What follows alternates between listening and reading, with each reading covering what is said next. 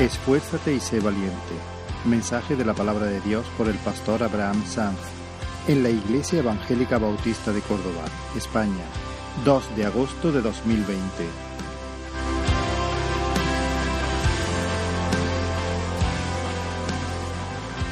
Una vez más podemos regocijarnos en alabarle, en poderle bendecir, estar en su presencia y hacerlo juntos, como su familia, como su pueblo, como aquellos, como decía Juan al principio, que han experimentado la gracia del Señor, han gustado del amor del Señor y sus nombres están escritos en el libro de la vida.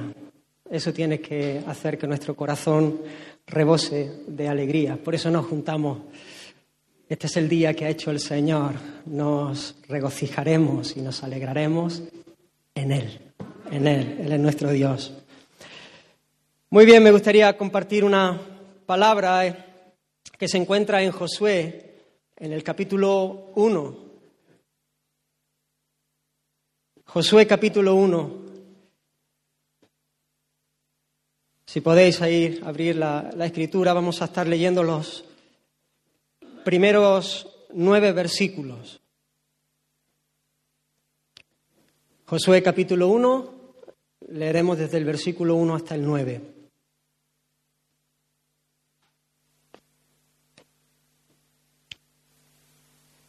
Y dice la palabra del Señor, aconteció después de la muerte de Moisés, siervo de Jehová, que Jehová habló a Josué, hijo de Num, servidor de Moisés, diciendo, mi siervo Moisés ha muerto. Ahora pues, levántate y pasa este Jordán, tú y todo este pueblo, a la tierra que yo les doy a los hijos de Israel. Yo os he entregado, como lo había dicho a Moisés, todo lugar que pisare la planta de vuestro pie, desde el desierto y el Líbano hasta el gran río Éufrates, toda la tierra de los Eteos hasta el gran mar donde se pone el sol será vuestro territorio. Nadie te podrá hacer frente en todos los días de tu vida. Como estuve con Moisés, estaré contigo. No te dejaré ni te desampararé. Esfuérzate y sé valiente, porque tú repartirás a este pueblo por heredad la tierra de la cual juré a sus padres que la daría a ellos. Solamente esfuérzate y sé muy valiente para cuidar de hacer conforme a toda la ley que mi siervo Moisés te mandó. No te apartes de ella ni a diestra ni a siniestra, para que seas prosperado en todas las cosas que emprendas.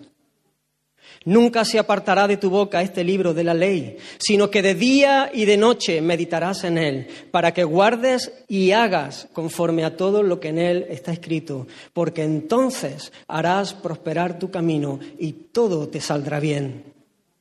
Mira que te mando que te esfuerces y seas valiente. No temas ni desmayes, porque Jehová tu Dios estará contigo en donde quieras que vayas. Señor, gracias por tu palabra. Gracias, Señor, porque tú nos hablas, Señor. Dios mío, hoy pedimos que tú obres, Señor, en esta mañana en medio de tu pueblo, que tú sigas edificando tu iglesia, Señor, que tú sigas hablándonos, Señor, y transformándonos, Señor, y haciendo en nosotros lo que es agradable a ti, Señor. Oh Dios mío, bendice cada persona en este lugar. Bendice, Señor, a las personas que están escuchando ahí en sus casas, Señor. Oh Dios mío, que tú nos hables, Señor, y que tú sigas tocando nuestros corazones, Señor. Que, no solamente sean palabras que almacenamos en nuestra mente, que oímos y, y nada más, Señor, sino que, que tú toques nuestros corazones, Señor. Queremos conformar nuestra vida a tu verdad, Señor. Levántate, Señor, en medio nuestra. Paséate, Señor. Confiamos en ti. Te damos muchas gracias, Señor. En el nombre de Jesús. Amén. Estamos ante un relato muy conocido por todos y el contexto donde se encuentra este pasaje es el siguiente. El pueblo de Israel ha sido libertado de Egipto, como ya todos sabemos, de una manera portentosa, de una manera poderosa, de una manera espectacular. Y se dirige hacia la tierra de la promesa. Dios le ha dado una promesa de un territorio, una tierra de bendición, una tierra donde fluye leche y miel, un lugar de reposo. Pero dice la Escritura que por causa de la incredulidad, aquel pueblo que salió de Egipto estuvo vagando por el desierto durante 40 años, dando vueltas en el desierto. Ellos no creyeron a Dios y recibieron el castigo de su incredulidad y recibieron el castigo de su pecado. ¿Recordáis aquel momento cuando Moisés envía a doce de los príncipes como espías para reconocer la tierra de la promesa? Ahí están frente a Canaán frente a la tierra que Dios le ha prometido. Y Moisés envía a doce de los príncipes para reconocer el territorio. Y ellos vienen y dan testimonio de que verdaderamente la tierra era como Dios había dicho que era que era una, tierra donde fluía leche y miel. Era una tierra de abundancia, de prosperidad. Venían con el testimonio porque venían cargando el fruto de aquella tierra y diciendo, es verdad. Es verdad lo que Dios nos había dicho. Pero el informe tenía otra cara, porque ellos venían con temor en su corazón. Ellos venían con miedo. Había una parte negativa ellos venían acobardados porque vieron que los moradores de aquellas tierras eran más fuertes que ellos. Ellos dijeron, pero hay, hay un problema. La tierra es abundante en fruto, pero hay un problema. El problema son la gente que la habita. Son gigantes, son mucho más fuertes que nosotros. Son, hay ciudades amuralladas. No tenemos capacidad para entrar. Nosotros somos como langostas a su lado. Esto es una misión imposible. Esta parte no, no nos lo dijo el Señor, nos habló de, de, que era un lugar de bendición, pero no nos habló de que iba a haber gigantes, de que esto era imposible para nosotros. Y comenzaron una vez más a quejarse contra Moisés, a quejarse contra Aarón, diciendo, ojalá muriéramos en Egipto, ojalá muriéramos en el desierto. Fijaos lo que están diciendo. Por temor, por incredulidad. ¿Por qué nos trae Jehová? Fíjate en la declaración, ellos reconocen que ha sido Jehová el que les ha llevado hasta allí, porque hace unos días estaban como esclavos, han estado 430 años como esclavos en Egipto, bajo el azote de Egipto. ¿Por qué nos trae Jehová esta tierra para caer a espada? Y que nuestras mujeres y nuestros hijos sean por presa. ¿No nos sería mejor volvernos a Egipto? Una vez más una vez más ellos provocando a Dios, olvidándose del que los ha escogido de pura gracia, del que los ha libertado de una manera impresionante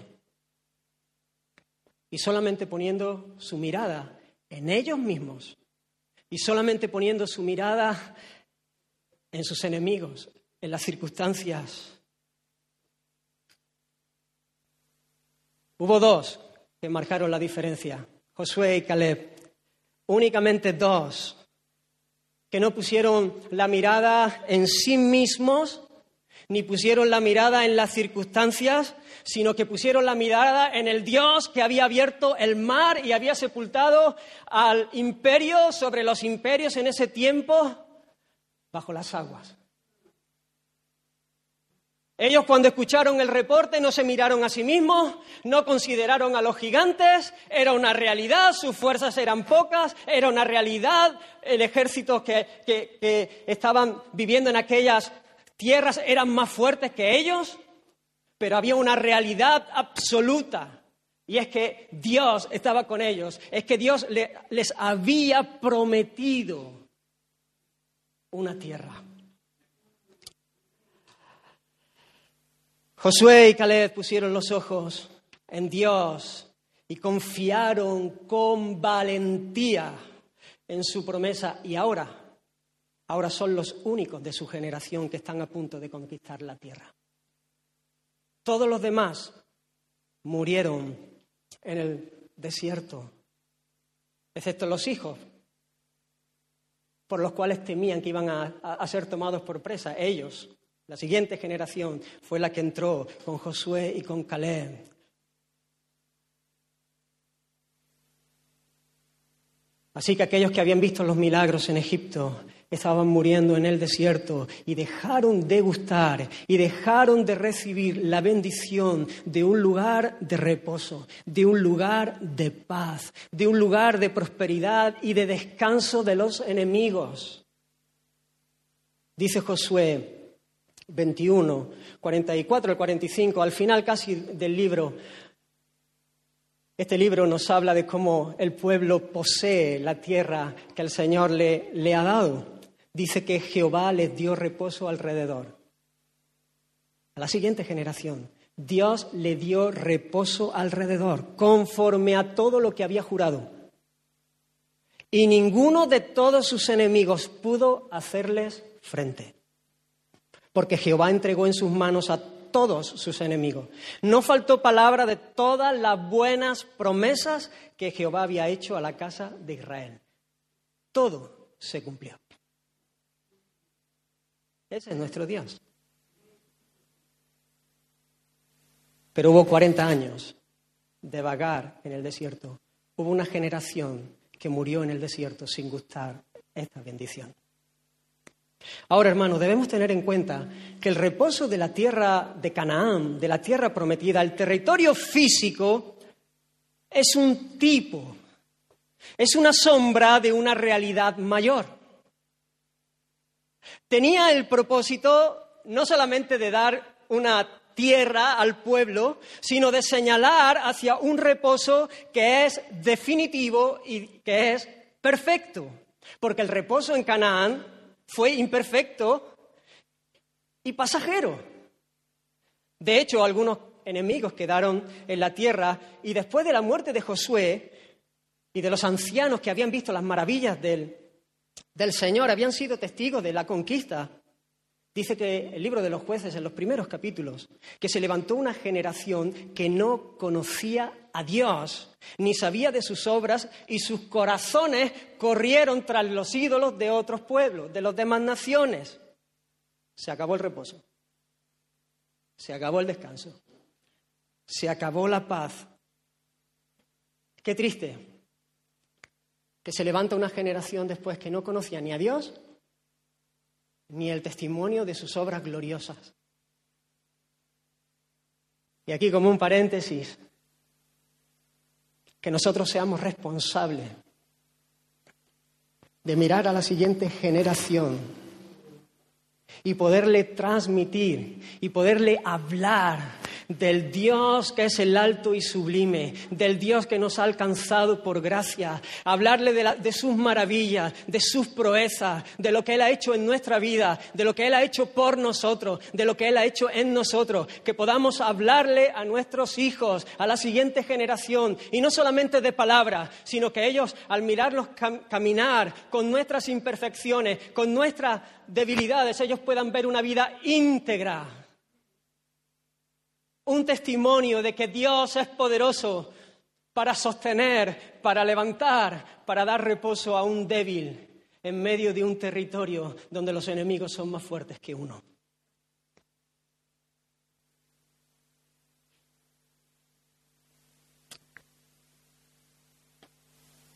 Así que, hermanos, hubo un cumplimiento parcial de la promesa. Pero la conquista de Canaán señala hacia otro reposo que es perfecto, que aún queda para el pueblo de Dios, como nos habla de una manera clara Hebreos en el capítulo 4. Y dejadme eh, leer algunas partes de este capítulo 4 de Hebreos, donde dice, ¿y a quiénes juró que no entrarían en su reposo? Hablando de este pueblo que salió, que salió de Egipto, sino a aquellos que desobedecieron. Y vemos que no pudieron entrar a causa de incredulidad. Esa es la causa. Ese es su pecado, incredulidad. Y entonces ahora advierte el escritor de Hebreos, temamos pues, no sea que, mira esto, permaneciendo aún la promesa de entrar en su reposo. Así que esa promesa está vigente. Obviamente no la promesa de la tierra, el territorio para nosotros, pero está la promesa del reposo la promesa de un lugar de bendición, de un lugar de paz, de un lugar de prosperidad, de un lugar de gozo, de un lugar de salvación. Temamos, pues, no sea que permaneciendo la promesa de entrar en su reposo, alguno de vosotros parezca no haberlo alcanzado. Porque si, Jesús, si Josué perdón, les hubiera dado el reposo, no hablaría después de otro día. Por tanto, queda un reposo para el pueblo de Dios. Procuremos, pues, entrar en aquel reposo para que ninguno caiga en semejante ejemplo de desobediencia. Hay un reposo para ti, hay un reposo para mí.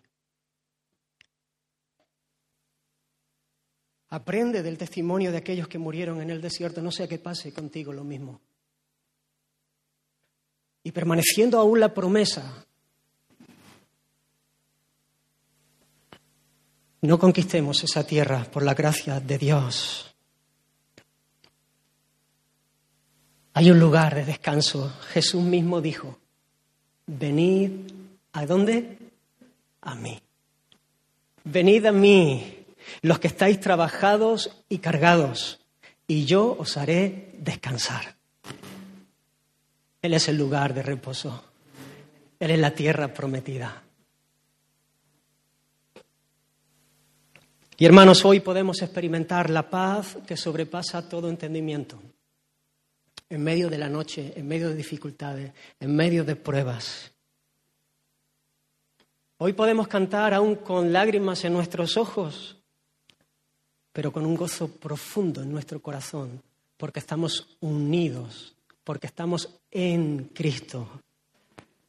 Hoy podemos celebrar la vida abundante que Él nos da, aunque haya luchas y tropiezos y enemigos e inconsistencias en nuestros corazones que nos causan dolor. ¿Sabes? Y además, podemos mirar al mañana, en el siglo venidero, y celebrar que habrá un reposo que será perfecto, que será completo. Allí ya no habrá enemigos, allí ya no habrá dolor, allí ya no habrá temores, allí ya no habrá lágrimas, sino que viviremos por siempre en el descanso de un corazón satisfecho, estaciado impresionado por la belleza de su Dios, que es su vida y que es su todo. Y hermano, esto no por ninguna obra que nosotros podamos hacer, no por ningún mérito que nosotros podamos acumular para ganarlo, sino por los méritos de otro. Por esto, hermanos, podemos estar completamente seguros, podemos estar completamente convencidos, con una certeza inamovible de que será así, porque si Josué venció sobre sus enemigos, ¿cuánto más el nuevo Josué, que es Jesús? Porque Josué es un tipo del Cristo de Dios, igual que la tierra del reposo, de hecho, Josué no se llamaba Josué, Josué se llamaba Oseas. El hijo de Num, Num le puso a su hijo Oseas. Fue Moisés el que le cambió el nombre y le puso Josué, que es el mismo nombre que Jesús, el que salva a su pueblo. Jesús, el que salva a su pueblo de sus pecados. Jesús es el fuerte y valiente conquistador que tiene su espada desenvainada. ¿Recordáis justamente antes de entrar a la tierra de Canaán a, poseerla? Eh, la primera ciudad que iban a conquistar era Jericó. Tenían que cruzar el Jordán y se topaban con, con Jericó. Iba a ser la primera conquista. Pero justamente antes de entrar, Josué tuvo una visión de aquel guerrero con la espada desenvainada. Varias veces hemos hablado, hemos hecho mención a, esa, a ese encuentro de Josué con el Cristo preencarnado. Tenía que quedar muy claro, tenía que ser muy evidente que Josué iba, que Josué iba a ser un instrumento, pero que realmente el guerrero, el que conquista, el que vence, el que triunfa, es el Cristo de Dios y en aquel tiempo vino preencarnado, manifestando que Él es el Dios que vence, el valiente y esforzado, pero mucho después vino como uno de nosotros, vino como un hombre, vino como un siervo, el fuerte y valeroso y valiente, esforzándose, entregándose hasta la muerte y en la cruz conquistó nuestro reposo, conquistó nuestra paz, conquistó nuestra dicha, conquistó nuestra alegría por los siglos de los siglos, para la gloria de su nombre. Hermanos, tenemos una herencia incorruptible, incontaminada e inmarcesible, reservada en los cielos para nosotros. Y vuelvo a decir, de pura gracia. A Él sea la gloria. Ahora dicho esto, hermanos, hay lecciones importantes de este pasaje para nosotros que no podemos pasar por alto. El Señor nos ha bendecido con toda bendición espiritual. Si hemos nacido de Él, hemos sido bendecidos con toda bendición espiritual.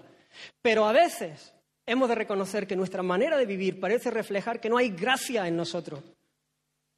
Pareciera como si no hemos sido tan bendecidos. Sabemos que debiéramos estar gozosos, pero no lo estamos. Hablamos de la paz, pero como algo que conocemos pero que no experimentamos. Hablamos de la esperanza, pero a veces nuestra manera de vivir y de conducirnos en esta vida parece que todo lo que tenemos eh, y todo lo que nos importa y todo lo que nos mueve lo que tenemos aquí, lo que se va a quedar, lo que no tiene nada que ver con la eternidad. Hermanos, hay un llamado de parte del Señor para tu vida a esforzarte y ser valiente, a no temer ni desmayar. Esfuérzate y sé valiente. No temas ni desmayes, que es justo lo contrario. Esfuérzate y sé valiente. No temas, no te desanimes, no te desalientes, no desmayes, no bajes los brazos, no te rindas. Hay mucha gracia. Hemos sido bendecidos. Ya sabemos cómo acaba la historia. Victoria, triunfo. Porque el Señor nos lo ha dicho. Pero esto no debe llevarnos a sentarnos en nuestro sofá, poner nuestra televisión, esperando la visita del cielo y que el poder de Dios se manifieste dándonos experiencias místicas que nos hagan vivir una vida caminando sobre el mar, sino justamente lo contrario, el saber lo que el Señor ha hecho, el saber de su gracia, el saber de nuestro destino, de nuestro futuro, el saber de la conquista de nuestro Dios, tiene que movernos al valor y al esfuerzo, sabiendo que mayor es el que está en nosotros que el que está contra nosotros. Tenemos un llamado a esforzarnos en la gracia. Hermano, Dios le había prometido la tierra de Canaán, pero si los israelitas se hubiesen quedado allí acampados en el desierto, jamás la hubiesen conquistado. Jamás hubiesen entrado y llevado a cabo esa conquista. La promesa era que nadie iba a poderles hacer frente, que lo que pisare la planta de su pie y aquí entre paréntesis, otro, otro, paréntesis, lo que pisarle la planta de su pie del territorio que Dios le había dicho. Eh, no podían ir pisando cualquier, territorio, cualquier cosa y reclamándola y haciendo la suya, como a veces vemos. No, no, no. Lo que Dios le había prometido, la tierra además se la delimitó, le dijo, este trozo de tierra es la vuestra, ahí, lo que pise la planta de vuestra pie, eso es vuestro. Porque nosotros nos ponemos sobre la palabra del Señor, sobre lo que el Señor nos ha dicho, sobre sus promesas, esas son las que podemos pelear con fe, no nuestros caprichos y no nuestras cosas que a nosotros nos apetezcan.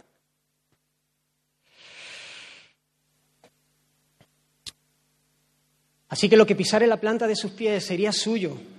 Pero hermanos, pisar aquellos lugares conllevaba guerra. Allí no llegaban, ponían la planta de los pies y la gente salía corriendo. Y decían, ah, bueno, nos vamos de aquí. No, no, no. Requería un combate. Había una lucha. Había guerra. Hay gracia, pero hay esfuerzo. Y como parte de su gracia, Él nos da fuerzas.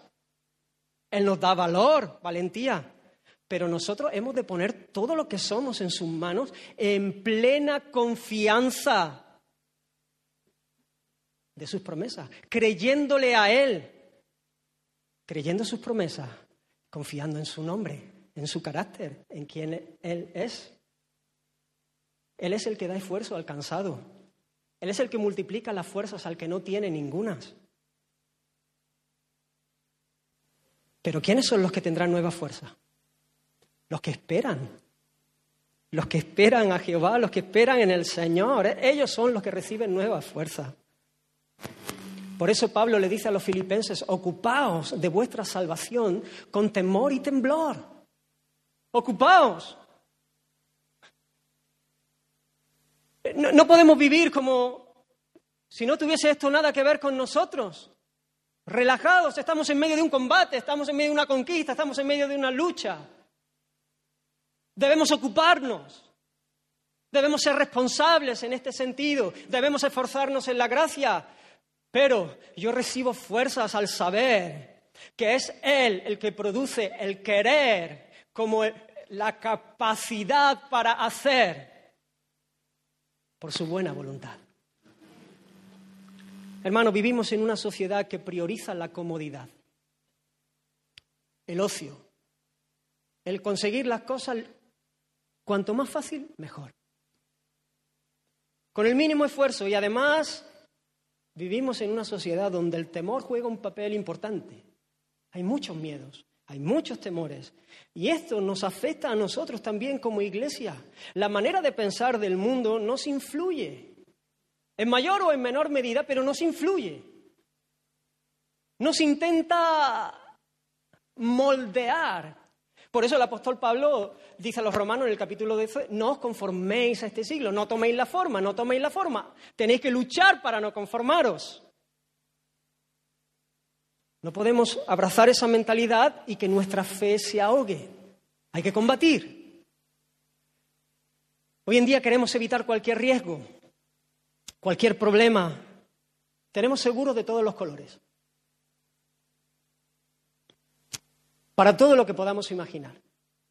Tenemos seguro de vida, de accidentes personales, de salud, de enfermedad, de dependencia, de coche, de crédito, de robo, de incendio, de, decesos, de defensa jurídica, de ahorros y hasta de mascotas.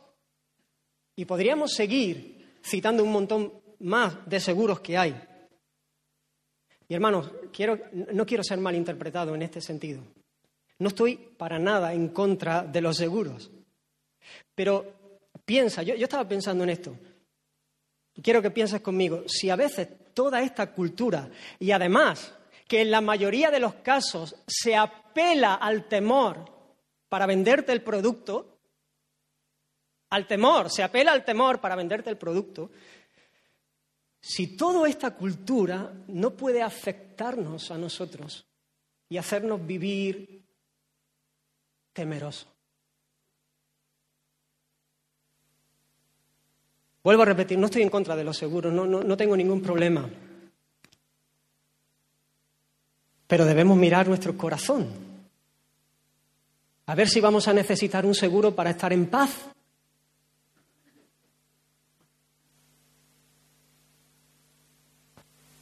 Hermano, ser prudente es sabio. El temor es falta de fe. La prudencia está en el terreno de la sabiduría. El temor está en el terreno de la incredulidad. La prudencia agrada al Señor.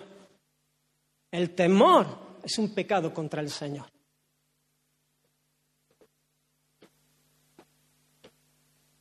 Debemos mirar si todas estas cosas no pueden afectarnos de manera que siempre hay un miedo a perder lo que tenemos. Que nos lleva a poner nuestra confianza y nuestro descanso demasiado en estas cosas, en estos seguros o en estas garantías que son tan frágiles, y dejar de ver al Señor que nos cuida, que conoce nuestras necesidades. Y en lugar de enfrentar la vida con valentía, en fe, nos acobardamos y vivimos con miedos.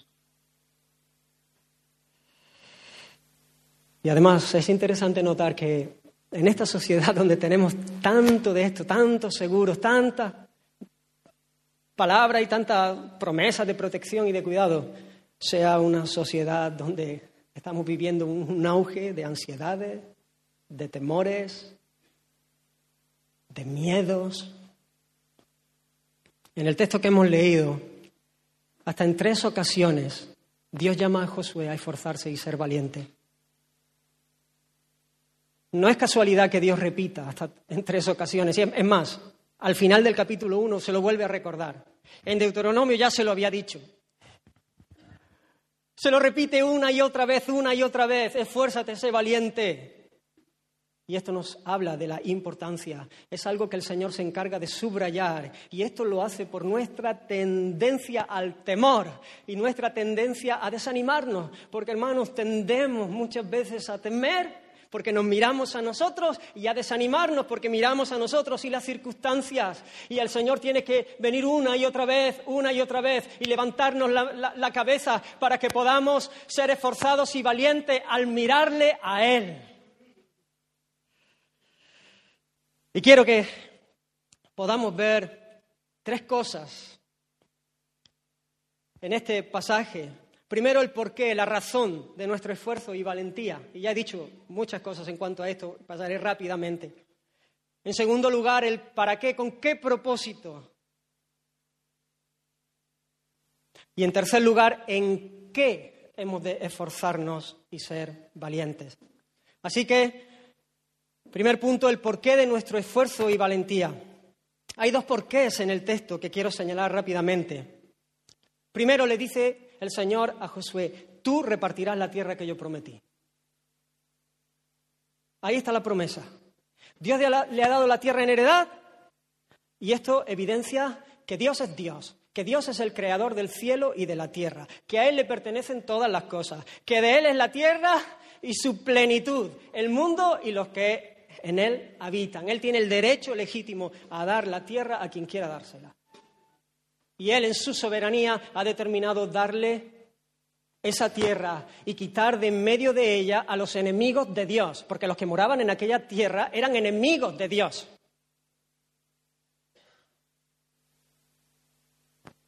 Y esto nos habla también de su amor, de su fidelidad, de su poder. A Dios le ha placido darle la tierra, no es una broma de mal gusto. Él no le dijo una cosa y después pues cambió de opinión a mitad de camino y los dejó tirados, sino que nuestro Dios es fiel y cumple todo, absolutamente todo lo que dice, como hemos leído en Josué capítulo 21. Todo, ni una sola palabra se queda sin cumplir, porque Él es fiel. Y además Él es todopoderoso para hacer todo lo que ha dicho que va a hacer. Si Jehová ha dicho tú repartirás la tierra que yo prometí a tus padres, Josué puede estar seguro de la conquista, aunque su brazo sea débil, aunque sus enemigos sean más fuertes que él. Se trata de confiar en el Señor. Josué tiene que esforzarse y ser valiente en base a las promesas y al que promete. Hermanos, tenemos promesas del Señor sobre nuestra vida. El Señor habla de bendiciones que nosotros, con las cuales nosotros hemos sido bendecidos. Hermanos, nosotros no podemos orar de este lado de la eternidad para que el Señor quite la presencia del pecado, para que el Señor nos haga perfectos en santidad como ya glorificado. No podemos orar porque esas promesas pertenecen al siglo venidero. Pero hay promesas para hoy que el Señor nos ha dado. Y nosotros tenemos que aferrarnos a esas promesas. Nosotros tenemos que abrazar esa verdad. Nosotros tenemos que acampar. Nosotros tenemos que defender, conquistar eso que ha sido por gracia, que nos ha sido dada, que Cristo ha ganado para nosotros, pero que nosotros tenemos que esforzarnos y ser valientes para pelearlo y conquistarlos, como aquel valiente de David que se plantó en ese campo de lentejas y cuando vino el ejército de los filisteos, ¿saben lo que hizo el pueblo de Israel? Salió huyendo. ¿Por qué? Porque tuvieron miedo, porque vino el ejército de los filisteos. Pero aquel valiente de David se quedó plantado en, en, aquel campo y dijo, no, no, esta tierra me la ha dado el Señor y yo la defiendo con todo lo que tengo. Y puso toda su fuerza, que no, por supuesto no, no era suficiente. Su fuerza nada más hubiese sido un desastre, hubiese durado nada. Pero él fue valiente. Él puso su confianza en la promesa, él quiso defender lo que Dios le había dado y, se, y permaneció allí y venció a todos los enemigos. Y la escritura dice, y Jehová le dio una gran victoria. ¿Quién, quién ganó? ¿Quién venció? Pero aquel fue valiente. Aquel se esforzó porque tenía una promesa, porque se aferró, porque dijo, no me muevo, me lo creo. Me lo creo, Señor, te creo a ti. Y no me muevo de aquí, y aunque todos salgan corriendo, yo me quedo aquí porque te creo y tú eres poderoso. Y aunque mis enemigos son más que yo, y aunque mis enemigos son más fuertes que yo, yo te creo, confío en ti. Y son la gente que cree al Señor, los que ven grandes victorias. Los que ven la mano del Señor obrando y haciendo proezas en su propia vida. Los que no tienen que escuchar de las bendiciones y de las victorias del Señor en la vida de otros, sino que también las experimentan en su propia vida. Hermanos, el Señor nos ha hecho libres del poder del pecado. Él ha ganado nuestra libertad. Puedo luchar contra el pecado confiando en sus promesas, en su palabra. No estoy hablando de perfección, siempre me gusta especificar esto, pero sí de, de caminar en victoria. No tengo que estar siempre mordiendo el polvo, sin pelear, sin confiar mirándome a mí mismo y luchando en mis fuerzas o huyendo. Podemos luchar con valentía contra la tentación, contra el pecado y resistir. Podemos vencer. Cuando la lujuria se levanta en nuestro corazón, podemos vencer la pornografía, podemos vencer la envidia, podemos vencer el temor, podemos vencer el, egoísmo. Hay poder para perdonar para pedir perdón, para vivir en gozo, para vivir en paz, para caminar libres de la ira y del enojo y poder abrazar a los que nos rodean. Podemos plantarnos y creer al Señor que nos ha bendecido, que ha venido sobre nuestras vidas y nos fortalece y nos da fuerza y nos mete vigor para vivir una vida diferente, para vivir una vida abundante, para vivir en su verdad. Pelearemos de esta manera. Se pelea mirando al Señor, se pelea mirando al Señor, se pelea abrazando su verdad y sus promesas. En Él hay perdón, hermanos, y aun cuando tropezamos, se sigue peleando porque hay perdón, hay restauración. Siete veces cae el justo y con todo Jehová lo levanta y levantarnos después de tropezar y venir a la cruz y venir a nuestro Señor en arrepentimiento y en fe. Es ser esforzado y ser valiente y es seguir conquistando y seguir plantado en ese monte.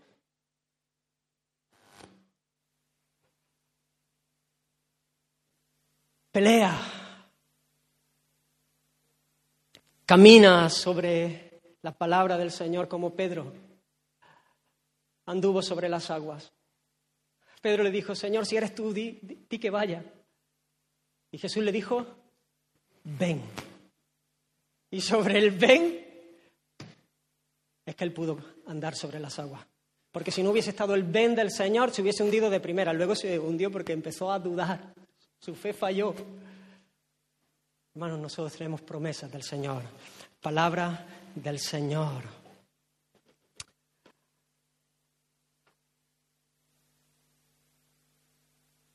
Y además, la segunda promesa, yo estaré contigo.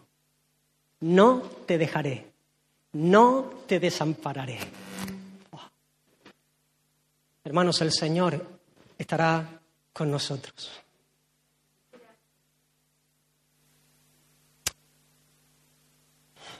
¿Quién puede hacernos frente? Si el Señor está con nosotros, ¿quién contra nosotros? No va solo Josué, le dice el Señor. Como yo estuve con Moisés y fue muy evidente, estaré contigo. El Señor no solamente está con nosotros, sino que Él está en nosotros por el Espíritu Santo. Y esa verdad es gloriosa. De ahí viene nuestra capacidad, nuestra potencia para hacer todo lo que Él nos manda. Ahí tenemos la razón de nuestro valor. Los más jóvenes no recordarán esto seguramente. Igual han oído hablar a sus padres del primo de Zumosol. Pero me acuerdo de aquel anuncio porque estaba el matón del colegio, el matón del colegio que siempre tenía el niño acobardado, ¿no? Y el niño chiquito, claro, una pelea cuerpo a cuerpo con el matón del, colegio, no había nada que hacer. Pero de repente el nene se envalentona. ¿Por qué? Porque tiene un primo de Zumosol. El matón se lo toma a guasa hasta que el primo de Zumosol aparece. Claro, ahí sale el que toma Zumosol. Es, por cierto, es mentira, ¿eh? Yo he bebido Zumosol y no me he puesto así. Pero ahí sale el hombre fuerte, ¿no? Y entonces el matón del colegio se viene abajo. Nosotros tenemos que ser como el niñito ese. Él no se miró a sí mismo, él dijo, yo soy poca cosa, pero es que yo tengo al primo de su No, no, el Señor está con nosotros, el fuerte y valiente, el todopoderoso, el que para él no hay cosa ni siquiera difícil.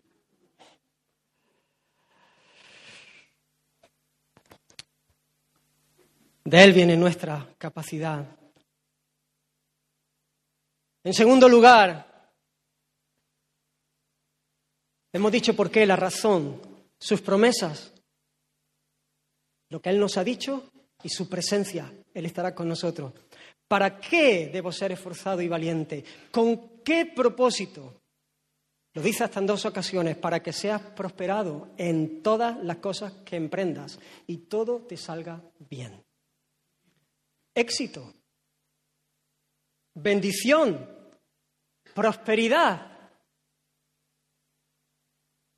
Sí, quiero usar estas palabras porque esa es la promesa. Aunque haya gente que haya usado estas palabras y las haya destrozado porque el enfoque es totalmente errado y hablan de una prosperidad que nada tiene que ver con lo que Dios promete, sino que hablan de una prosperidad del aquí y del ahora, con una fe que no tiene nada que ver con la fe auténtica. No, no estoy hablando de eso, pero sí estoy hablando de éxito, éxito de verdad, estoy hablando de bendición, de bendición de verdad, y estoy hablando de prosperidad, prosperidad verdadera. La bendición de Dios es que Él cumpla su voluntad en mí y a través de mí. Éxito no es conseguir lo que yo quiero, lo que yo considero que es lo mejor para mí, sino lo que Dios quiere para mí. El bien supremo del hombre, como hemos dicho muchas veces y recoge el primer punto del Catecismo Menor de Westminster, dice que el, bien supremo del hombre es glorificar a Dios o vivir para la gloria de Dios y gozar de Él para siempre. Y para los que aman a Dios, para los que aman a Dios, y estos son los que conforme a su propósito han sido llamados, como dice Romanos 8, 28, todas las cosas, absolutamente todas, todas, todas, no hay ninguna que se quede fuera, ayudan para tal fin. O lo que es lo mismo, ayudan para el bien, ayudan para nuestra bendición, ayudan para nuestra prosperidad, ayudan para nuestro éxito, ayudan para nuestra salvación, donde Dios es visto de una manera gloriosa. Hermanos, que el Señor nos libre de ceder al engaño del pecado que nos quiere mostrar como valioso lo que nos mata. Lo que nos hace vivir como si no hubiésemos sido bendecidos. Que el Señor nos libre del engaño del pecado. Hermano, nuestro corazón es engañoso, por eso no te apoyes en tu propia prudencia. No te apoyes en tu propia opinión, eso es una locura. No seas tan soberbio y tan orgulloso para creer que tú sabes cómo debes vivir. Fíate de Jehová de todo tu corazón.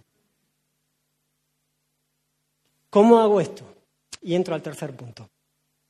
¿En qué he de, esforzarme y ser muy valiente? ¿Por qué? La razón, nuestro Dios glorioso, sus promesas, su presencia. ¿El para qué? La bendición que al final redunda en la gloria de Dios.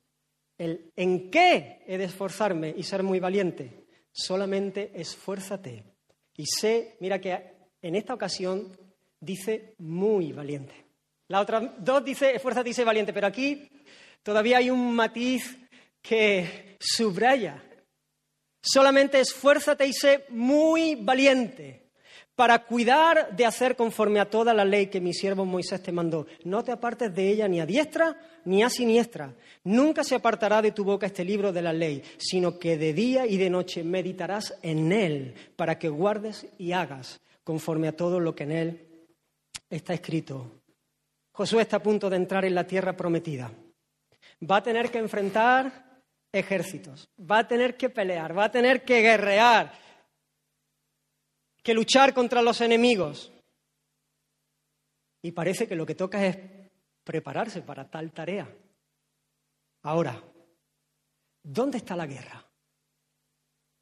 ¿Cuál es el monte que hay que conquistar?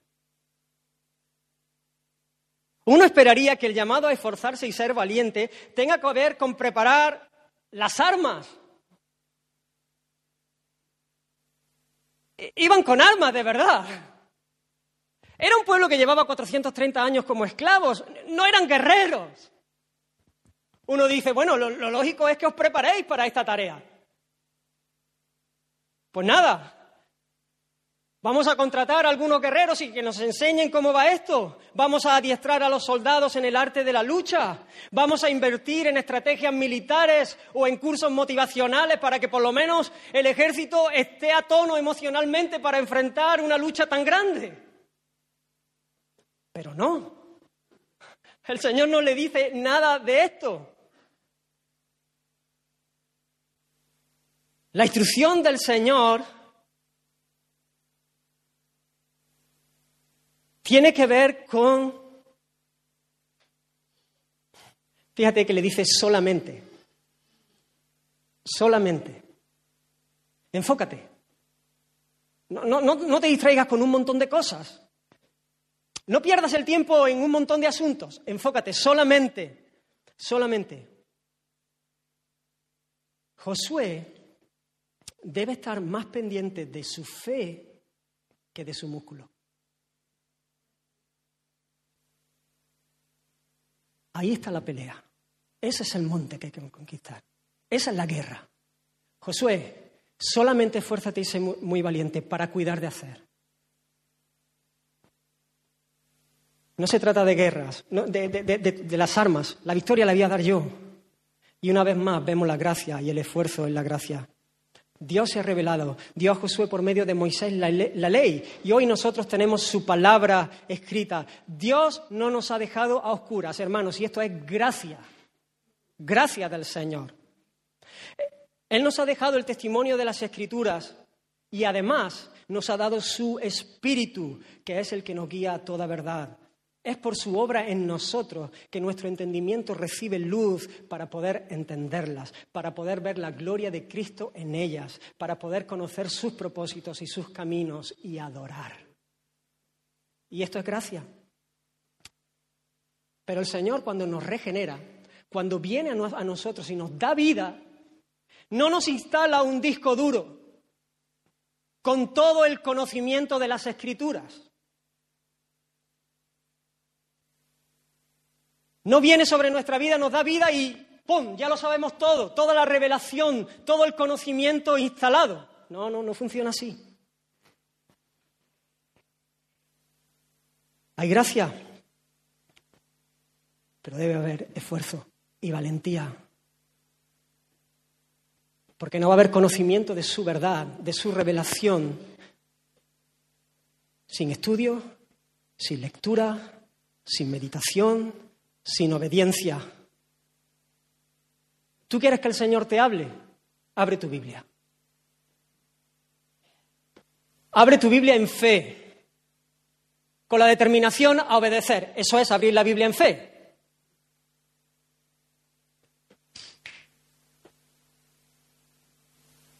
Si, has conocido algo de la gloria del Señor, vas a querer abrir tu Biblia en fe.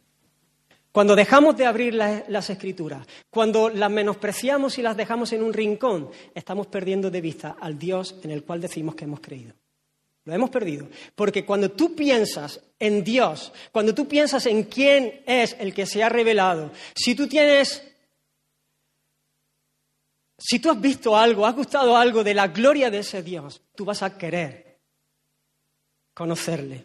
Y hermanos, hay una lucha. Hay una lucha porque todavía no hemos... Hay restos de pecado en nosotros, todavía no hemos sido perfeccionados, hay restos de pecados, pero tenemos que ser esforzados en este sentido. Y quiero señalar algunas cosas importantes que el texto nos dice claramente en cuanto a esto. Esforzado y valiente para conocer toda la escritura. No hay nadie que tenga un conocimiento grande de la escritura que no se haya esforzado. Nadie. Los perezosos conocen algo, el versículo del almanaque, el eslogan que uno se ha puesto, una frase de algún predicador conocido que se ha puesto en el perfil de WhatsApp, eh, un versículo que se aprendió en la escuela dominical, eh, una tarjeta que le regalaron o alguno que en algunas lecturas pues le, le tocó, y de estos pasajes más conocidos que tiene subrayado en su Biblia. Pero no hay nadie que tenga un conocimiento amplio de las escrituras que no se haya esforzado. Y hermanos, quiero animar y exhortar de parte del Señor a esforzaros,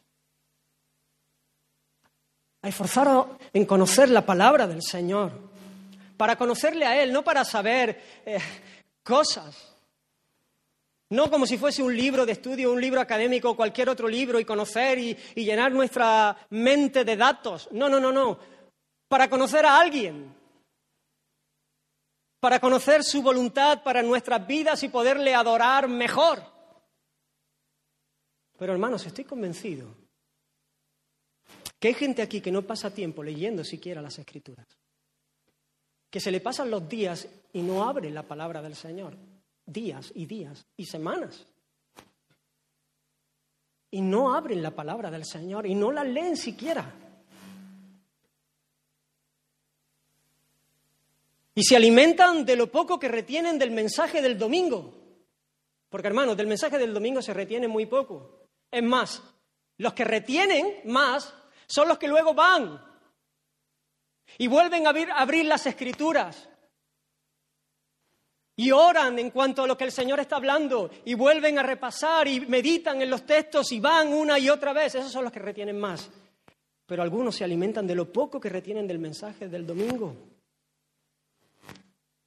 Y algunas cositas más. Pero fíjate que el texto dice toda la ley. No le dicen, bueno, lo que a ti te parezca así llamativo, lo que a ti te parezca interesante, las partes que toquen tus emociones. No, no, no, no, no. El Señor se ha revelado y no de una manera para que tú selecciones. El Señor quiere que nosotros conozcamos cuál es el mensaje que Él ha dado, qué es lo que Él nos ha dicho. Hermanos, hay textos que son muy complicados, que son difíciles, claro.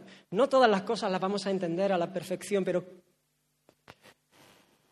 quiero que me entendáis lo que quiero decir.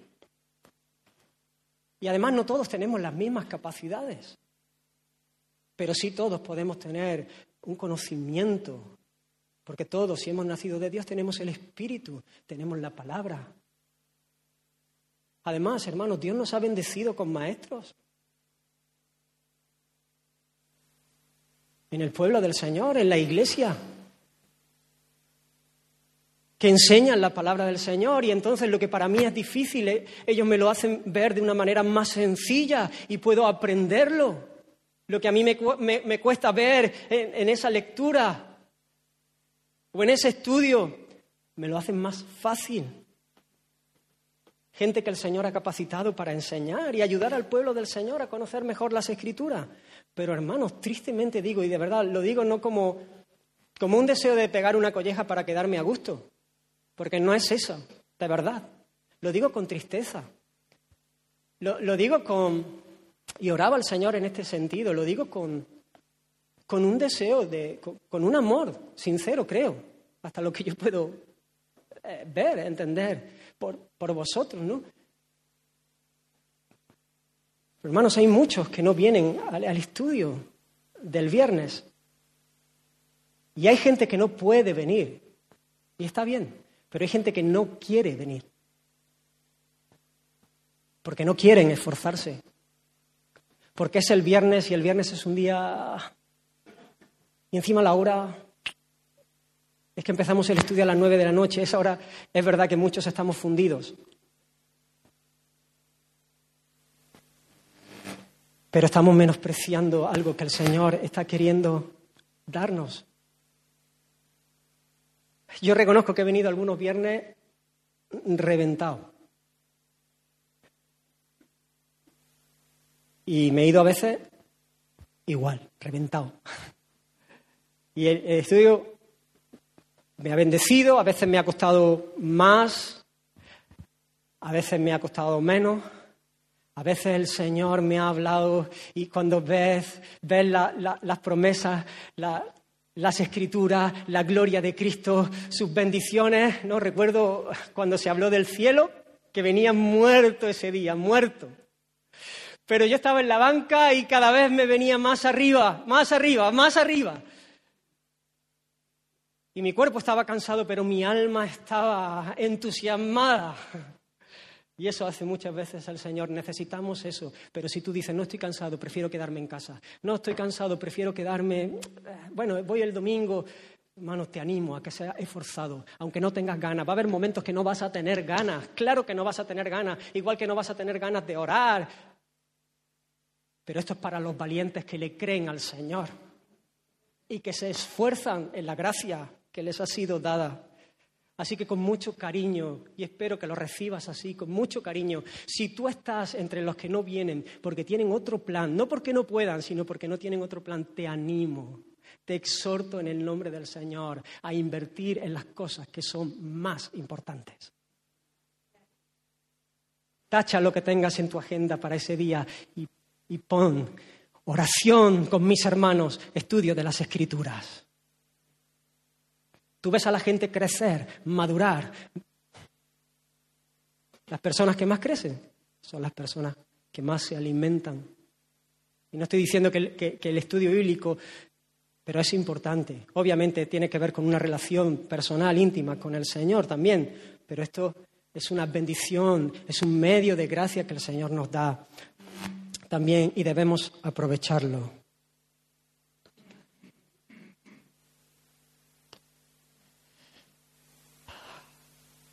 Conocer toda la escritura.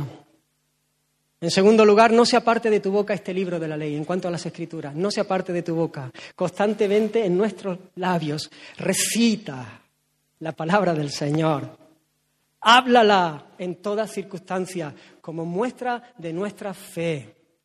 Creí, como dijo el salmista, por lo tanto, hablé.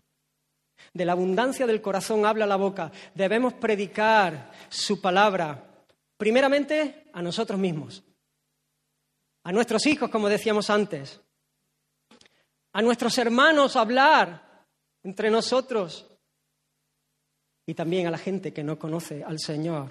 Y para esto hay que ser esforzado y hay que ser muy valiente. Vivimos tiempos peligrosos. El Señor nos advierte por su palabra que siempre va a haber falsos maestros, que el enemigo de nuestra, de, nuestra alma es padre de mentira y que va a intentar engañarnos como hizo con Eva. No va a venir con una mentira escandalosa, no, no, no. El engaño suele ser sutil, va haciendo mella poco a poco para que no se note tanto, pero con el fin de desviarnos de la verdad. Son las pequeñas zorras las que echan a perder los campos, los sembrados. Hermanos, hoy hace falta valor para hablar lo que la Biblia enseña en cuanto a un montón de temas. Hoy hay que ser valiente y esforzado para hablar lo que la Biblia enseña en cuanto al divorcio y nuevo casamiento. O lo que la Biblia enseña en cuanto al rol del hombre y de la mujer, o al diseño y el orden de la sexualidad, y decir con amor y valentía lo que Dios piensa de la homosexualidad. Hoy hay que ser valiente para decir lo que Dios dice del aborto, que es un asesinato, es un crimen, es un atentado contra la vida de Dios, que es contra la vida de, de un niño que es imagen de Dios.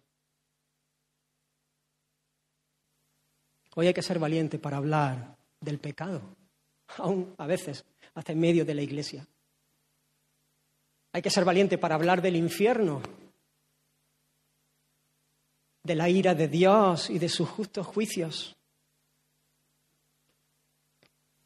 Me preocupa, hermanos, cuando la Iglesia se abre a aceptar lo que el mundo está enfatizando.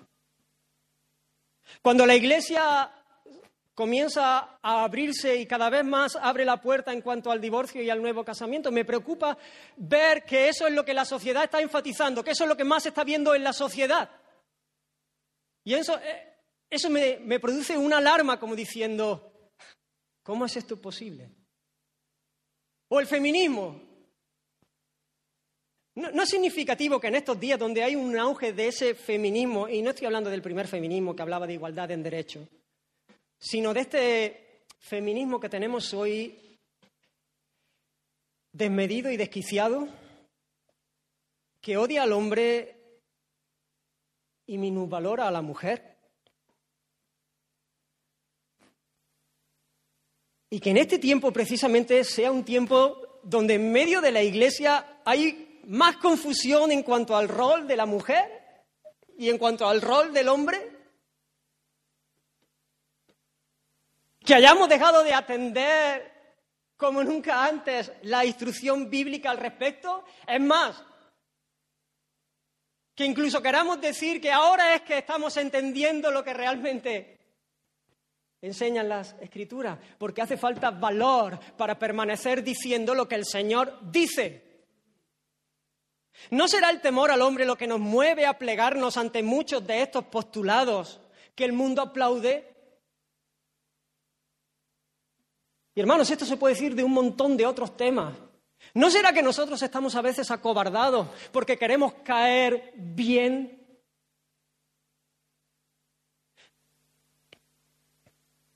¿Será que no querer incomodar nos estará presionando para rebajar los estándares del Evangelio? ¿Queremos limar las aristas?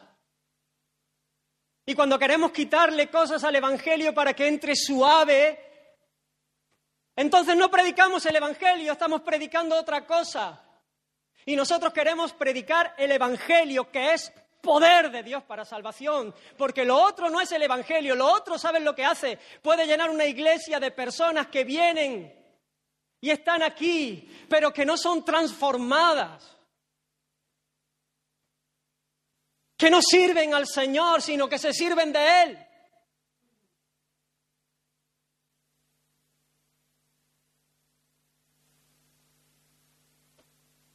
Y hablamos del cielo y de la felicidad y del gozo y de la prosperidad y de un montón de cosas, pero no queremos mencionar el infierno para que la gente no salga corriendo. Habremos perdido, hermanos, el norte pensando que somos nosotros los que hemos de alcanzar a los perdidos con palabras y acciones que les hagan sentirse bien.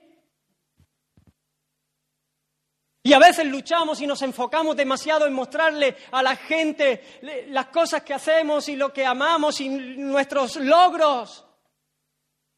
Y queremos presentarnos nosotros como atractivos, hermanos. Nuestro compromiso es el Señor, se ha visto. Nuestro compromiso es con la verdad.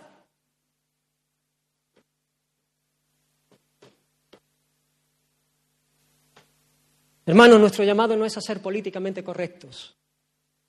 Nuestro llamado es a ser fieles. El, el, Señor Jesús dijo, mis ovejas oyen mi voz. Y yo las conozco y me siguen. Hermano, tu voz, te lo digo con cariño, tu voz no vale un duro. Y la mía tampoco. Nuestra opinión no vale un duro, no sirve para nada, a menos que se ajuste a la palabra del Señor, a menos que se ajuste a su voz. Si queremos llenar el local, podemos hacerlo en nuestras fuerzas, ya lo he dicho antes. Podemos hacerlo con nuestra, con nuestra voz.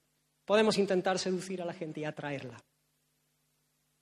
Pero si lo que queremos es ser instrumentos en las manos del Señor para que las ovejas vayan a Él, sus ovejas vayan a Él, debemos proclamar en amor la verdad del Evangelio sin edulcorarlo, sin tunearlo, sin mezcla, sin quitar ni poner. Nuestro compromiso ha de ser con el Señor y con la verdad, con su verdad. Muchos han muerto y siguen muriendo hoy en día por el Evangelio. No queremos iglesias llenas de gente que vienen a recibir un mensaje motivacional para ir tirando una semana más. Queremos iglesias llenas de adoradores, que estén rendidos al Rey de los Reyes y al Señor de los Señores. Y hace falta valor en estos días donde muchos eruditos se levantan cuestionando la inspiración verbal y plenaria y la inerrancia de las escrituras, poniéndose en su arrogancia como jueces de ellas y determinando ellos lo que es importante para este tiempo y para nosotros. Y encima, si le denunciamos, dicen que estamos faltando al amor. Hay que ser valientes para levantar la voz y contender por el Evangelio. Y luchar por, por, el honor de nuestro Dios. Y hablar la verdad, hermanos, en amor, que no nos engañen con esto. Eso es amor. Hablar la verdad es amar al otro. Primero, amar a Dios, que nuestra lealtad debe ser a Él en primer lugar, y amar a los otros. Hay que ser valientes. Mi hermano, yo reconozco, yo he sido un cobarde muchas veces. Y me he venido abajo y me duele. Y he temido al hombre. Porque sabía que si decía lo que tenía que decir en ese momento, igual iban a tener un pensamiento de mí pues no como el que tenían hasta ese entonces. Y he venido al Señor en arrepentimiento y en fe. Y he dicho, Señor, dame valor para hablar tu verdad. Dame un corazón que ame de verdad para que pueda hacerlo. Y también he tenido la alegría de ser menospreciado por decir la verdad. Ahora, hermano, dicho esto, quiero hacer una advertencia importante. A veces podemos confundirnos con nuestras motivaciones y luchar por la verdad no por amor a ella ni por amor al Señor, sino por amor a nosotros mismos. Claro, un amor falto de entendimiento. Y estar siempre pendientes para corregir a los demás y poner todos los puntos sobre las IES. Porque esto me hace sentirme superior. Porque esto me hace sentirme diferente, me distingue. Y hermanos, esto es contrario a la sana doctrina. esto es solamente un conocimiento intelectual que envanece y aplasta a los que tiene a su alrededor. Y encima los vacuna contra el Evangelio. La persona que está siempre, ¡pum! No con el versiculazo, machacando, pero lo que quiere es, no, está buscando eh, un error para poner ese puntito sobre la I. Es más, en el fondo se descubre deseando que haya un error. Porque cuando él habla y entonces dice, aquí se ha equivocado, eso le hace a él distinguirse, hermanos, eso es contrario al Espíritu de Cristo. De lo que estoy hablando es de un conocimiento experimental, de alguien que es glorioso y que nos ha alcanzado por su gracia, que nos ha perdonado todos nuestros pecados y que nos ha llamado a su gloria eterna y nos ha mostrado su voluntad en nuestras vidas. Esto nos lleva a amar, a caminar en humildad, sabiendo que somos lo que somos por la gracia de Dios. Sabiendo que eso es lo único que nos distingue. Que si la gracia del Señor no nos, no nos hubiese alcanzado, estaríamos perdidos absolutamente. Y por lo tanto ese es el motor de nuestro corazón. Lo que nos moverá será un celo por su honor y un deseo de bendecir aún a los que nos maldicen. Quizá el exterior pudiera parecer igual. Una denuncia del pecado, una proclamación de la verdad de manera enérgica. A lo mejor tú ves a los dos y te parece que están haciendo lo mismo.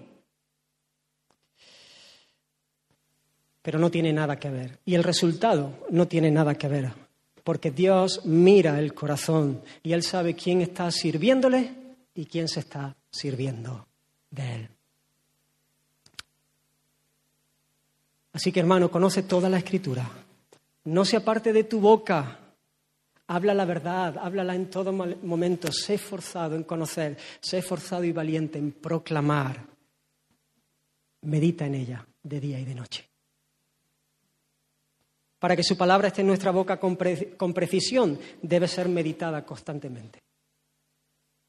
Como parte de nuestro esfuerzo en conocer la palabra del Señor está la meditación. Y esto a veces nos suena a prácticas orientales y cosas así raras. Y... No, no, no, no, relájate. Esto es algo muy sencillo y muy necesario. Esto es esencial. El Señor le dice a Josué que medite día y noche. Según el diccionario de la Real Academia Española, meditar es pensar atentamente y detenidamente sobre algo. La meditación es un esfuerzo reflexivo acerca de lo que las escrituras nos enseñan para poder apropiarnos de ellas y aplicarlas a cada situación en particular en nuestra vida. Medita, hermano, que no sea leer y ya está.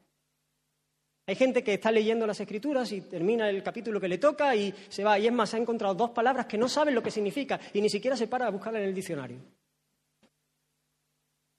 Pues se tiene que parar. ¿A qué te ha pasado alguna vez? No, es más que leer, es más que estudiar, es luego ir, meditar, pensar. Mira esta cita de, Spurgeon. Dice, encontrarán que la falta de meditación es un serio ladrón de la riqueza de los corazones renovados. Falta de meditación, un serio ladrón. Creer en algo es, por decirlo así, ver el refrescante cristal refulgiendo en la copa, pero meditar al respecto es beber de ella. La lectura recoge los racimos y la contemplación exprime su generoso jugo. De todas las cosas, la meditación es la que más alimenta al alma cuando se combina con la oración.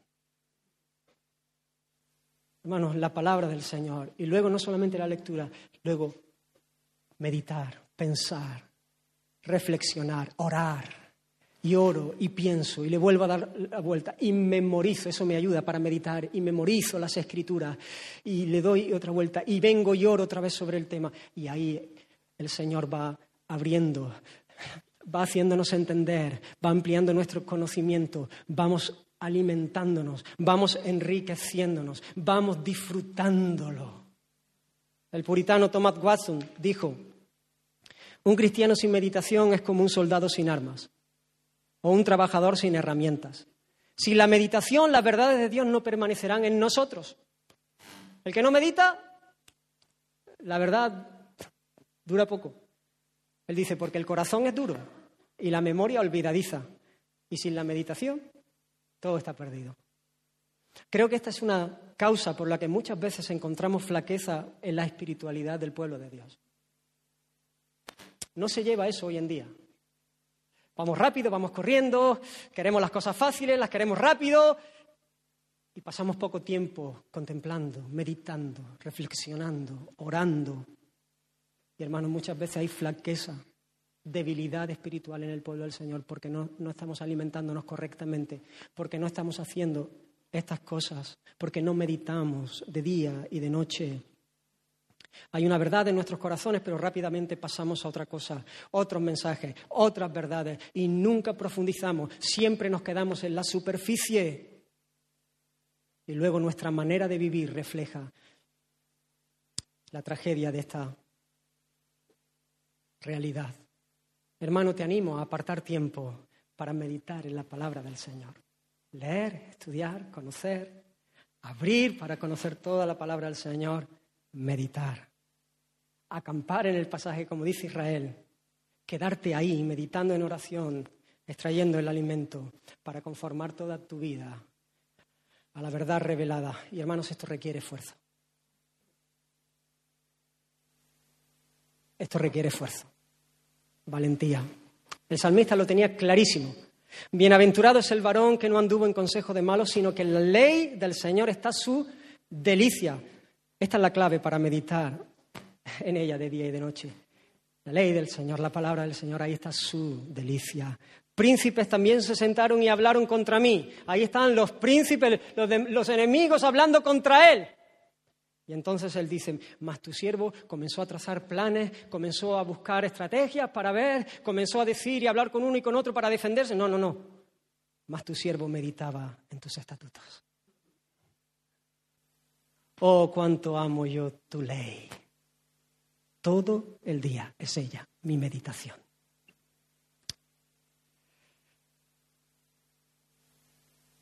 Conocer la palabra del Señor, pero hermanos, con un propósito, para cuidar de hacer.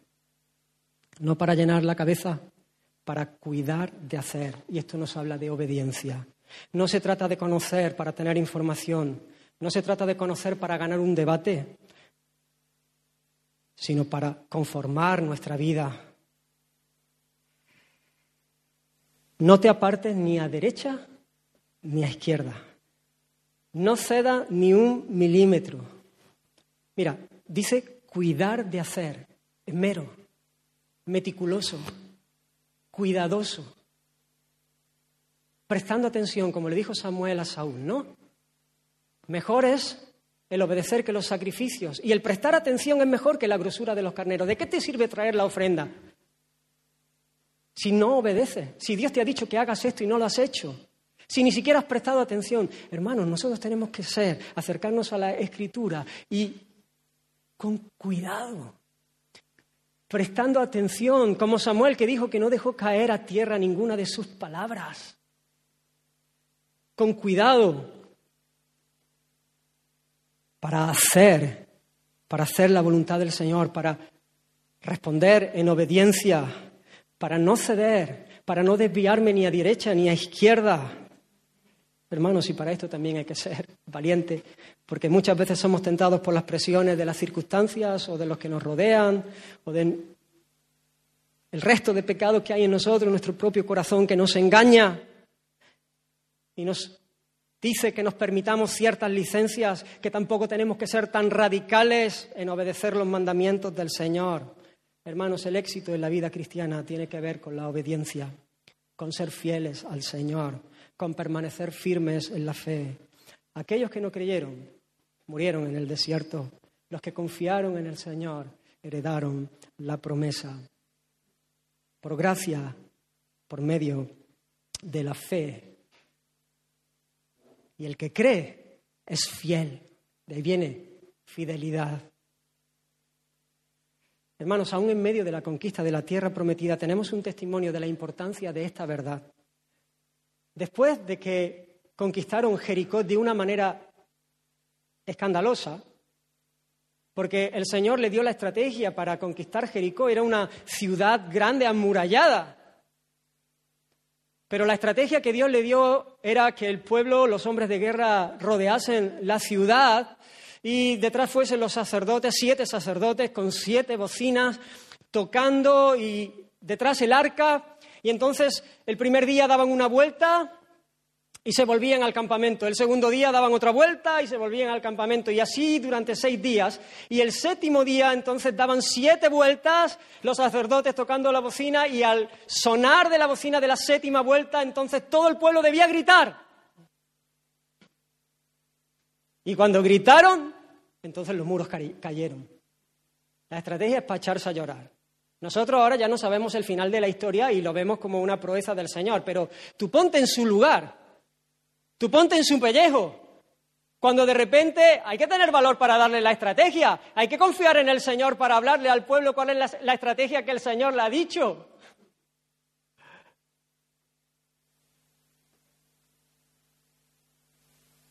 Pero ellos creyeron y después de conquistar, el Señor le había dicho a Josué que nadie tomase absolutamente nada del anatema, que nadie tomase nada del botín. Y Josué lo dijo al pueblo.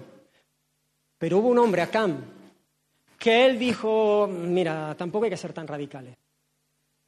Tampoco hay que ser... ¿No?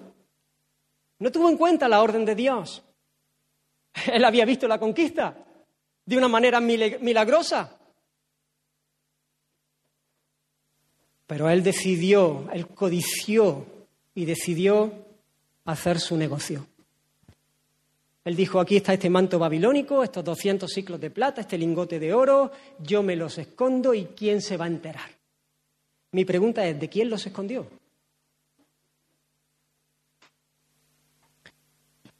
Porque una vez más vemos el mismo pecado de aquellos que salieron de Egipto. Sacaron a Dios de la escena.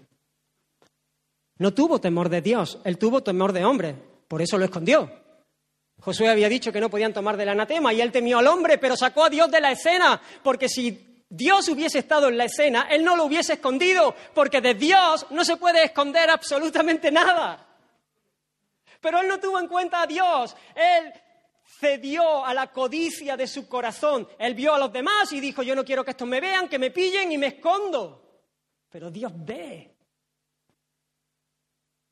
Así que la conquista sigue su curso y ahora tocaba conquistar una ciudad pequeña. ¡Ay! Eso parecía pan comido. Dijeron, no es necesario que vayamos todo el ejército y se fatigue, mandemos dos mil o tres mil soldados y será suficiente, porque son pocos. Pero lo que pasó es que perdieron la batalla. Y hasta que no se descubrió el anatema y se jugó el pecado, no hubo la bendición de Dios. Porque hermanos, si el Señor aparta su mano, somos carne de cañón. Nuestros enemigos son más fuertes que nosotros. Separados del Señor, nada podemos hacer.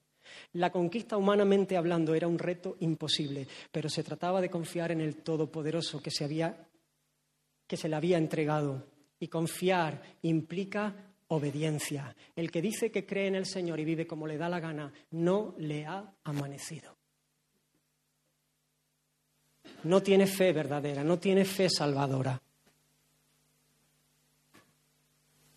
Hermanos, tenemos, todos queremos sus bendiciones, todos queremos que las cosas nos salgan bien, pero no todos estamos dispuestos a seguirle. No todos estamos dispuestos a renunciar al lingote de oro que el mundo ofrece por caminar en obediencia a su palabra. Y muchas veces nos vemos abrazados a esos tesoros y clamando por las bendiciones del cielo a la vez. No queremos soltar el lingote, pero queremos la bendición del Señor. Eso es imposible. Ahí no hay bendición, ahí hay todo lo contrario, turbación, maldición.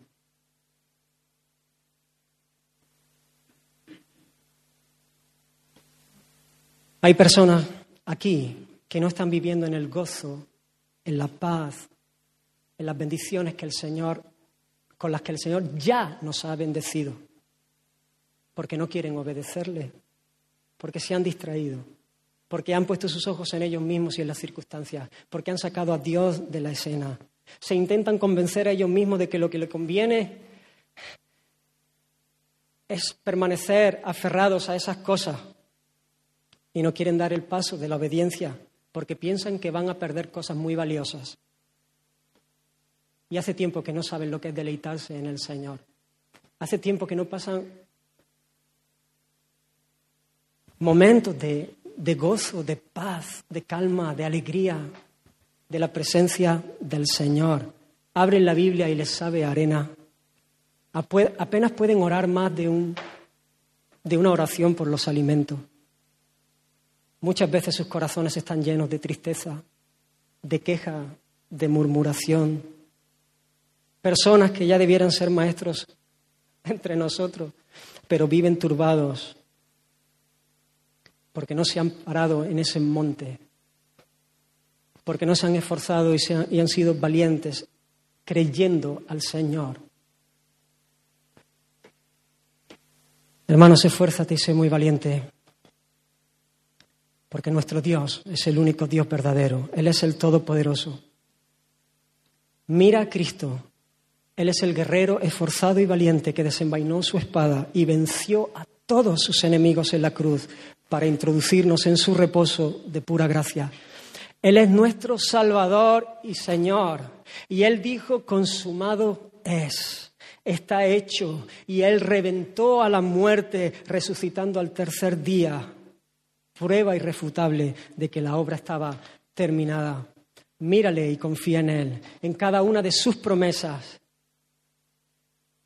Él nos ha dado la vida abundante, hemos sido bendecidos con toda bendición espiritual, nos ha sido dado todo lo que pertenece a la vida y a la piedad por su divino poder. Él se ha dado a sí mismo, está con nosotros, está en nosotros por el Espíritu Santo todo el tiempo. Por lo tanto, esfuérzate con valentía en esa gracia. No temas, no te desanimes, no te desalientes, no desmayes. Defiende tu campo de lentejas en fe. Se puede. No en tu fuerza, sino en las suyas. De esta manera te irá, te irá bien y comprobarás no solamente sabrás, sino comprobarás su buena voluntad que es agradable y que es perfecta. Vive enfocado en lo que realmente es importante. Solamente esfuérzate y sé muy valiente para cuidar de hacer todo lo que Él te ha dicho en su palabra. Aprecia las escrituras, hermano. Por ellas, porque ellas nos muestran la gloria del autor, sus caminos, sus propósitos, sus promesas, su voluntad por lo tanto, esfuérzate para conocerlas y darlas a conocer. Lee, estudia, medita para obedecer. Y todo para el fin último de todas las cosas, que el Señor sea glorificado. Vamos a tomar un momento para pensar y responder a su palabra. Hermano, piensa en esto. Piensa dónde estamos. Piensa cómo está tu corazón. Piensa cómo es tu lucha. ¿Estás luchando?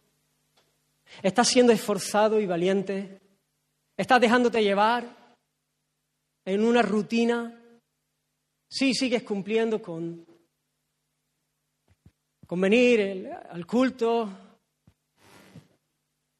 Tengo un ratito de tiempo devocional.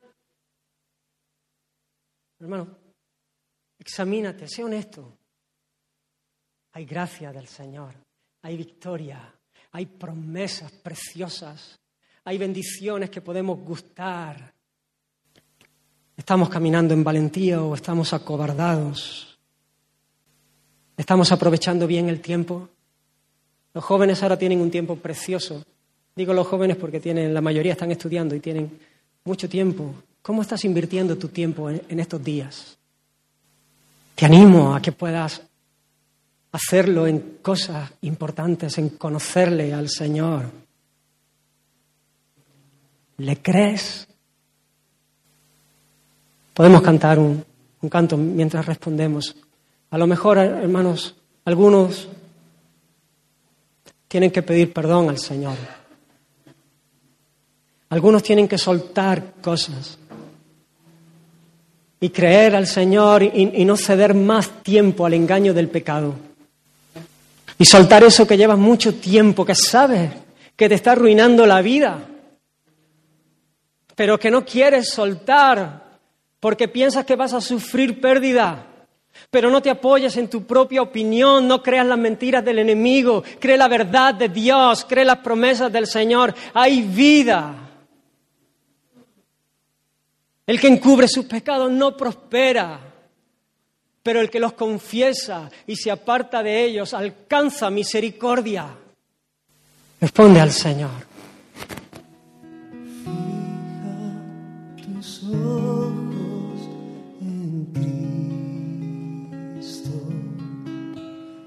lleno de gracia y amor.